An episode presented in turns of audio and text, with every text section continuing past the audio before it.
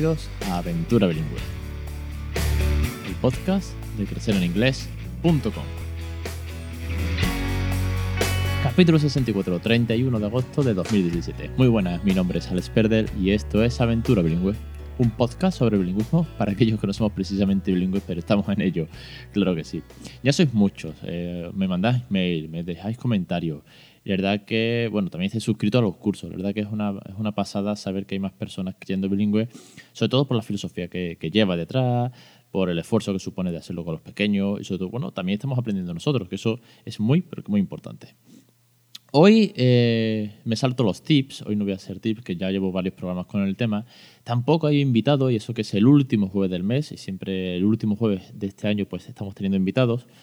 Y esta vez, bueno, pues como estamos en verano, pues eh, no va a haber invitados. Sin embargo, lo habrá la semana que viene. El primero de septiembre, el primer jueves de septiembre, sí vamos a tener una invitada muy especial.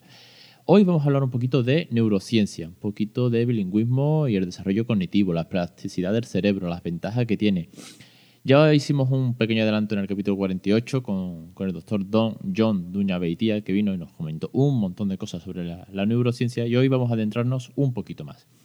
Antes, eh, recordaros que tenéis en crecereninglés.com barra curso los cursos para aprender a criar bilingüe en casa. La idea, pues, enseñar a inglés a nuestros hijos de una manera natural, divertida, con cariño, con juegos, con rutina, con listados de vocabulario para nosotros, con canciones, con cuentos, con un montón de materiales, con un montón de recursos para que el inglés sea de una manera, pues, muy natural de manera que no nos vuelva locos y sobre todo para resolveros esas dudas, ayudaros, a lanzaros a, a que no perdáis eh, ese miedo, ¿no? a que pierdáis, mejor dicho, perdón, ese miedo a, hablar en público y todo. Todos esos consejos que muchas veces eh, pensamos que es muy difícil, sin embargo nos hace falta un poquito de empuje para comenzar. Y la verdad es que, bueno, a mí me ha funcionado y además tenéis los ejemplos con mi hijo desde, desde muy pequeño. Esta semana es la novena clase del segundo curso, ya sabéis, cada curso tiene 10 lecciones, la semana que viene la última y para la segunda semana de septiembre empieza el tercer curso. Echadle un vistazo. Vamos con el tema. El tema del bilingüismo y la neurociencia me ha apasionado desde que lo descubrí. La verdad es que era un campo que desconocía y que me ha sorprendido, pero, pero que muchísimo. Entonces, pues aparte de que en el capítulo 48, que os lo recomiendo, vino John y nos habló sobre un montón de cosas y de estudios que ellos hacen en su centro de, en el País Vasco, bueno, pues he querido recapitular algunos de los, algunos de los otros grandes eh, de la ciencia que están bueno, pues estudiando el tema del bilingüismo. Sobre todo porque a nivel cognitivo, a nivel científico, plantea muchas dudas cómo funciona el cerebro. Y sí que es cierto que se ha demostrado que son diferentes, porque bueno, así lo reflejan los, los, los tests, los TAC que se hacen, las pruebas y los estudios científicos. Se sabe que tienen más, más materia gris, sí se sabe que, bueno, pues que a nivel tanto fisiológico como funcional, pues eh, hace que el cerebro funcione de una manera diferente, que se activen distintas áreas neuronales y que la densidad de materia blanca pues eh, aumente, pues porque desde, sobre todo en los bebés, pues porque están trabajando a, a un ritmo diferente que los monolingües. No por ello te hace más listo, ojo. Todos recordaremos a ese eh, ese compañero de clase en el instituto que se leía la lección y sacaba un 10 y tú te machacabas y sacabas el 5. Era monolingüe como tú, pero sin embargo tío era un crack, ¿no? Bueno, pues no por ser bilingüe o multilingüe tienes que ser más listo que nadie. No va asociado a eso, pero sí a cómo funciona el cerebro y cómo son capaces de, de resolver ciertos problemas, cierta lógica y de, de, incluso cambiar la forma de ver el espacio-tiempo, ¿no? Así como cómo se contempla el tiempo según lo, el cerebro bilingüe. Es muy, es muy distinto, ¿no? También quería traer, bueno, pues algunas de, de, de, de, de, los grandes y que han ido comentando, pues, cómo, cómo funciona el cerebro. Hi, I'm Ellen Bialystok. I'm going to be talking about my research that shows how a very ordinary experience, bilingualism, Ellen Bialystok, profesora de la Universidad de Georgia en Toronto, ha estado analizando varios años el impacto de los idiomas en el cerebro humano. Sobre todo habla en este vídeo que está en YouTube, que dura una hora, es muy interesante, sobre la plasticidad de, del cerebro y de cómo el cerebro va cambiando con, con todo el esfuerzo que hace eh, a la hora de aprender nuevas cosas, nuevos conceptos. Y, por ejemplo, un gran enfoque es el, el tema del bilingüismo. The main concept that I'm going to talk about today is neuroplasticity. This is the idea Ella eh, habla principalmente en, una primera muestra de su estudio de la plasticidad del cerebro. Y cómo, por ejemplo, se, se estudió que hace 50 años los taxistas de Londres tenían que aprenderse literalmente el mapa de las, todas las calles, tenían que hacer un examen, tenían que aprenderse todas las calles de memoria, no había GPS y era uno de los requisitos de los taxistas.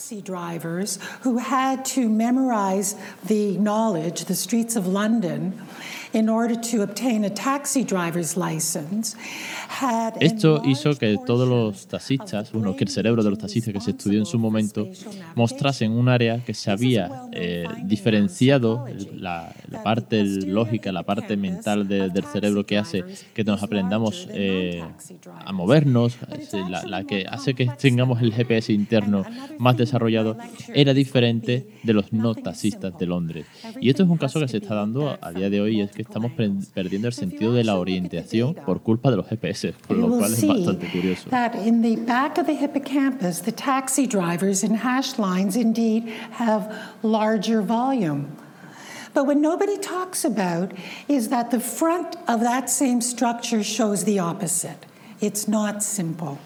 En su estudio, eh, la doctora Ellen analizó también más de 200 historias médicas en pacientes diagnosticados con Alzheimer y de todo el estudio que realizó destacó un gran dato, y es que el Alzheimer se diagnostica en una edad media de unos 71,4 años. O sea, a los 71 años y medio aproximadamente se diagnostica el, el Alzheimer en los cerebros de las personas monolingües. Sin embargo, en las personas bilingües, el Alzheimer se diagnostica a los 75,5 de media. Es decir, no por ser bilingüe te libras del Alzheimer, ojo, es una enfermedad degenerativa que afecta cada vez a más población mundial, pero sí que retrasa su aparición hasta cuatro años. Por otro lado, no todo queda en los TAC, en los informes científicos del cerebro. Hay cosas muy visuales, muy sencillas y que ha estado estudiando la doctora Judith Kroll, científica cognitiva en la Universidad Estatal de Pensilvania, en Estados Unidos. Y es que en un estudio ha demostrado que los bebés bilingües, los que tienen menos de un año, están pendientes de la boca de sus padres en vez de los ojos. Um, young babies under a year are more likely to look at adults' mouths rather than their eyes when adults are speaking. And the suggestion is that even these infants who are not bilingual, I mean, they're in a, in a, a bilingual environment, are learning something very, very important about learning. They're, they're really learning to learn, even at this very early stage. They're learning to, to direct their attention to exactly the place where language emerges, namely y es que tienen que diferenciar las dos lenguas y, por supuesto, la lengua, el idioma, las palabras salen de la boca.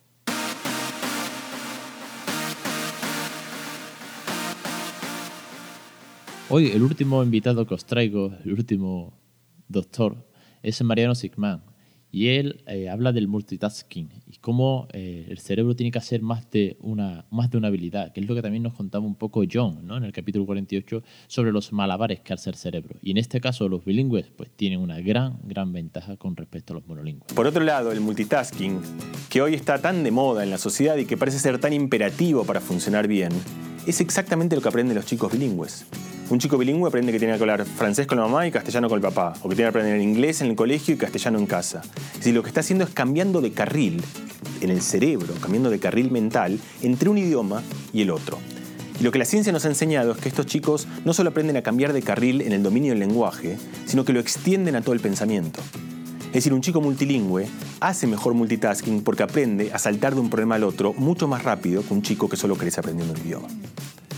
Hoy está de moda, casi exageradamente de moda, la idea de los gimnasios mentales, del desarrollo cognitivo, de estimular, el estimuladito, de aprender un montón de cosas. Conviene quizá reflexionar entre tanta receta nueva, alguna vieja ancestral, que además nos ayuda a comunicarlos con los otros, porque el idioma nos sirve para comunicarlos con los demás, y que sabemos a través de la ciencia que ayuda al desarrollo cognitivo a pensar mejor. Qué sencillo lo de aprender lenguas desde pequeño, qué sencillo es que esto es un gran ejercicio mental y cómo ayuda al desarrollo cognitivo, a mejorar el cerebro, a tenerlo entrenado incluso no como decía el doctor Mariano Sisman, no todo tiene que ser eh, esto training que había en la Nintendo DS que se pusieron tan de moda, ¿no? sino algo tan sencillo como estudiar idiomas que además nos ayuda a comunicarnos. Y es que al final siempre volvemos a lo mismo. Y es el punto que, que, más hago hincapié y es que aprender una lengua no te hace más listo, no te consigue un mejor trabajo, ni tienes por qué buscarte un marido o una mujer en, la, en el otro lado del mundo. Es algo tan sencillo como aprender a comunicarte y empatizar con más personas. Todo lo demás puede venir, lo puedes desarrollar, puedes ligar si quieres por chat con otras partes del mundo, pero lo más importante sin duda es comunicarnos. Y la verdad que es algo muy, pero que muy saludable. Hasta aquí el capítulo de hoy. Hoy quería traeros a científicos que han participado en estudios, que han hecho bueno, pues una investigación increíble, que da valor, mucho más valor, y desde un punto eh, científico, con datos empíricos y un punto de vista que muchas veces se nos escapa a los padres que estamos criando bilingües y que creo que es muy importante y que además nos ayuda, nos da alas también y recursos para ver que esto no es una locura y para desmentir también muchos mitos y bulos, ¿no? Igual que hay gente que te dice que el niño se vuelve loco por aprender dos lenguas, también puedes pensar, o hay gente que piensa que son más listos y no son más listos ni se vuelven locos, simplemente es comunicación y desarrollo cognitivo a un nivel que los monolingües no hemos alcanzado y la verdad que me da casi envidia que mi hijo algún día será bilingüe, pero yo no.